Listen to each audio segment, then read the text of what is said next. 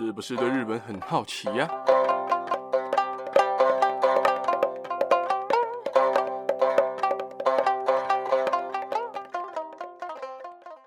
？Hello，大家好，我是没有去考日检的八格阿洛哈，不要问我为什么没有去考日检，我也不知道。今天呢，要跟大家来分享的时事呢，总共有四则哦。而第一则呢，大家好不好？久久的来一个福利。就是我们的 Netco 要出写真集，哎，不是 Netco 要出写真，是 Netco 的声优鬼头明里他要出写真集了。他的写真集的名字其实有点难念，因为好像是法文吧。这个的念法呢叫做 Lumie，大家大家有听清楚吗？不知道大家有没有听清楚？他的我再念一次啊，大家可以来试试看，你自己也可以试试看念这个单字。他的写真集的名字叫做 Lumiere，你后面有个 有没有？有个哈气的感觉。不过这个不是重点哦，重点是他的写真集的内容到底是怎么样的呢？其实大家对鬼头明里的印象应该就是可爱，然后那种性感大姐姐，然后有种很很酷的感觉，然后又又是萝莉又是御姐那种感觉。而你在这本写真集里面，你都能看到。这样的鬼头明里，既可爱又性感，然后也冷艳集于一身的鬼头明里。而他的写真集啊，他有推两种版本，一种是通常版，然后一种是 FC 的限定版。FC 限定版是什么？就是 Fans Club 的限定版，他的粉丝网站才有的限定版。他的粉丝俱乐部 Smiley Live Village 才能订购的，除了有限定版的封面之外，还附赠写真卡套组十张。然后都是写真集里面没有收录的照片，所以对鬼头明里非常有兴趣的朋友的男性，不论是男性女性，好不好？应该大家都很喜欢他啦。所以不管你是男性女性，如果你喜欢鬼头明里的，你也可以买买看，就是看看他的写真集有没有很厉害，好不好？而且他的写真集其实蛮厚的，他的总页数有一百二十八页啊，所以大家可以期待一下。而第二则新闻呢，就是。大家所非常熟知的一个日本人气卡通哆啦 A 梦，哆啦 A 梦相信大家应该都有看过了，而且大家应该对他们家的长相应该也是蛮印象深刻的。他们家是一个两层楼的透天的房子，但是在最近，也就是二十七号播出的哆啦 A 梦第一千一百九十三话的动画里面，大雄的妈妈抱怨说房租真的太贵了。想要有自己的房子，就大家都完全不敢相信啊！原来大雄家是租来的，不像小新他们家是背房贷的那种房贷一族嘛。原来是用租的，然后甚至连这件事情这么简单，这么也不能呃小事情啊，就是这种小事情还登上日本 Twitter 的热搜。大雄的家是租来的，台湾的网友其实也非常关注，就是想说奇怪。大雄的家是租的啊，小新的家是买的啊？难道他大雄他爸有这么的薪水这么低吗？然后就有很多人去翻以前的漫画，然后去翻说，诶，他们家是不是真的是用租的？就是有没有什么证据可以表明这个东西？结果，结果真的有人发现了证据，来去证明说大雄家从以前就是用租的。他在 PTT 里面发文说，在单行本的第九卷第八十七页里面，大雄他妈妈就曾经提及说房租被调涨，而在单行本的第十二卷的第一百五十九页，大雄的爸妈表示说他要借贷。单行本的第二十二卷的第七十四页也有付房租的场景，都可以表明说大雄的家真的是用租的，真的是有房，他们真的是房租。他们不是房贷，他们是真的用租的。至于大家好奇说，那大雄家这样到底租了多少年？因为从一开始就开始用租的嘛。结果原 PO 也翻出说，《哈雷彗星的尾巴》这一本单行本的第三十三卷第一百页里面，就曾经画过说，哈雷彗星上次来的时间，明确的时间是一九一零年，但是七十六年后，一九八六年，大雄家还是没有变过。不知道大家有没有听出？一点什么端倪哦？就是七十六年后，一九八六年，大雄家还是没有变过。意思是什么？就是大雄家就算是用租的，也是超级长租诶，就是至少说大雄的阿公阿嬷这一辈就开始使用这间房子，就开始租这间房子诶，租了七十几年呢，就是至少租了七十六年呢，不觉得很酷啊？就是租了七十六年的房子，那其实也都可以买房子，对吧？但是原 PO 也补充说，这种超长连载的漫画本来就会有那种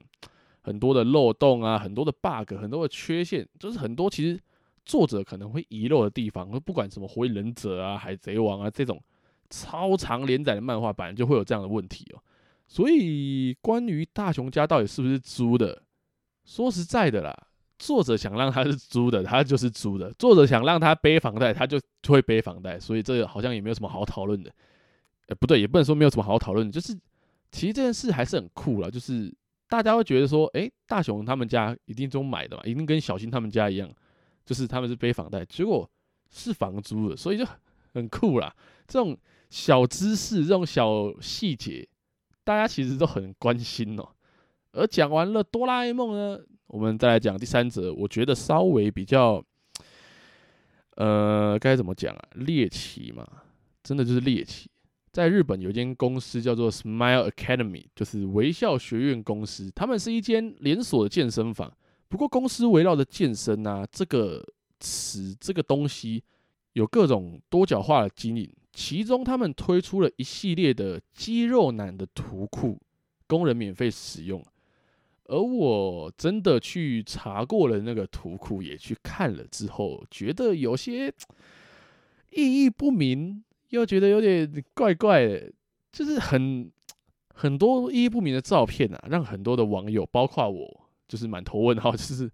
不知道有哪里可以用到这样的图、这样的照片呢、而微笑学院公司这个公司啊，他们位在日本的福冈，在福冈开设了八个 Body Hacks Lab 的健身房。不过不止健身房啊，公司还把就是我前面讲的肌肉男的照片啊，然后合成啊，制成图库。然后网友们就不用注册，就可以免费使用，就是一个免费让大家使用的一个图库。而图库也分了很多种分类，就是除了拍照的主题分类啊，你还能透过各种肌肉部位的分类，什么二头肌啊、三头肌啊、大腿肌、小腿肌、腹肌、背肌等等的部位的分类，来去找到你想要找到的照片。不过由于他们的照片哦，都有一点太过猎奇又有点奇怪，所以不少的网友说，免费提供一个图库给网友来使用是很好，没有错。但是问题是，完全不知道要用在哪里。譬如说，我就随便举一个就好，就一个就好，因为大家可以自己去查查看，你就查肌肉男图库。你就可以看到那些很猎奇的图了哦。有一个我看了觉得最意义不明的是，他们在一个表情比较惊恐的兵马俑后面，有两个肌肉男在那边秀肌肉，看起来真的是超怪，但是又觉得很酷。就是为什么会有人真的会想把这种东西当成一个图库，然后让大家来做使用啊？相信之后可能会有。各种梗图了，所以大家可以期待看看这样的梗图，这种很猎奇、很很怪的梗图哦。而不仅如此啊，微笑学院公司也搭上了最新的话题潮流，就是 NFT。他们把近上万张的照片啊，用马赛克的方式就拼成一张画作，然后作为 NFT 的艺术品来去做贩售。至于 NFT 是什么呢？因为稍微有点难解释，所以大家可以去 YouTube 上面查查看 NFT 的影片，其中可能老高的影片会比较详细一点，大家可以去看看哦。再来最后一则呢，就是我认为稍微比较温馨一点的新闻了，就是在日本的宫城县丸生町的丸生小学里面，有一个石碑，上面写着“梦与希望”。而这个梦与希望是什么呢？就是他们在一九七四年的时候，是他们开校的一百周年。而在一百周年的时候，他们办了一个活动，就是他们要埋一颗时空胶囊在学校的树下，然后预计要在当时的五十年后，也就是二零二四年再次把它挖出来，并且打开。可是因为学校改组的关系，所以完生小学在二零二二年的三月就要闭校了。所以在十一月二十七号，提早了三年打开这颗时空胶囊啊。而参加这场活动的人，有五十年前参加那场活动的小学生，也就是现在可能叔叔阿姨辈了，还有现在的完生小学的小学生哦，在一群大人小孩的注视中，挖土机就开始翻，然后把石碑跟石头移开，开始往下挖，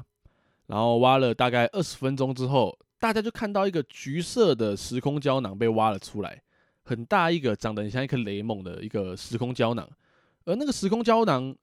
其实我在看上文的时候，我想说，时空胶囊埋了四十几年，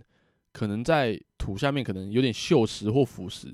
但是其实没有，就是稍微一点点的生锈，然后它上面的字还是非常的清楚，大家也都非常兴奋，然后准备等着这个时空胶囊被打开，然后主持人就开始拿着一些可以割开那个桶子的机器。开始做切割，然后把里面的东西一个一个取出来。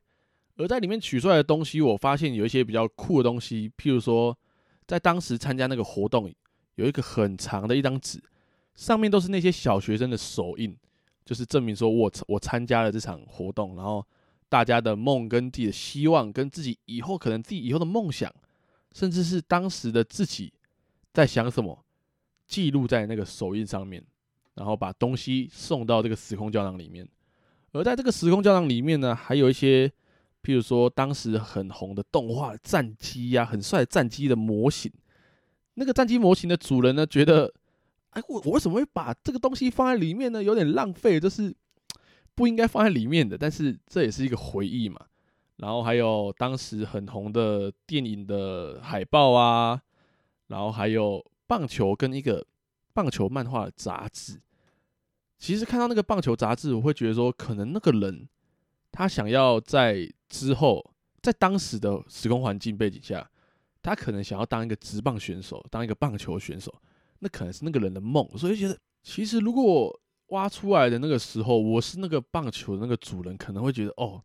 很感动，就是我以前就是抱这个梦，然后怎样怎样，说不定他那个人现在可能也是个棒球选手之类的。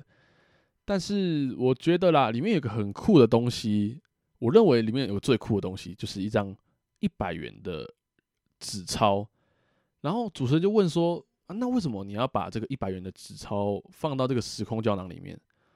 他回答说：“因为在当时，一百元这个币值准备要换成硬币，然后刚好是在那个交接期，所以他想要把这张一百元的纸钞保留着，放在这个时空胶囊里面保存好。”所以觉得好酷哦，就是见证了一个时代的感觉，就好。其实我一直对这种时空胶囊啊，或者这种呃，就是也不能说文物，就是说该怎么讲，是可能几十年前的东西，我就很有兴趣。对这种古物啊，就觉得很有兴趣，就觉得好酷。他们见证了一个时代的演进呢。这这不是一件很酷的事情吗？不知道大家对时空胶囊是怎么样的想法？但我自己是非常喜欢这种东西。像以前可能看《乌龙派出所》啊，阿良跟他的几个 好朋友买时空胶囊，然后里面有各式各样的东西，或者是动漫啊，然后日剧啊、电影等等，在买那种时空胶囊，都会觉得其实这种东西真的就是把一个当时的记忆保存下来，然后放在一个地方。好好的保留它，然后在可能几十年后把它打开来看里面，我在当时放了什么东西，然后就能瞬间回忆起当时的自己到底在想什么，或者是当时的自己做了些什么，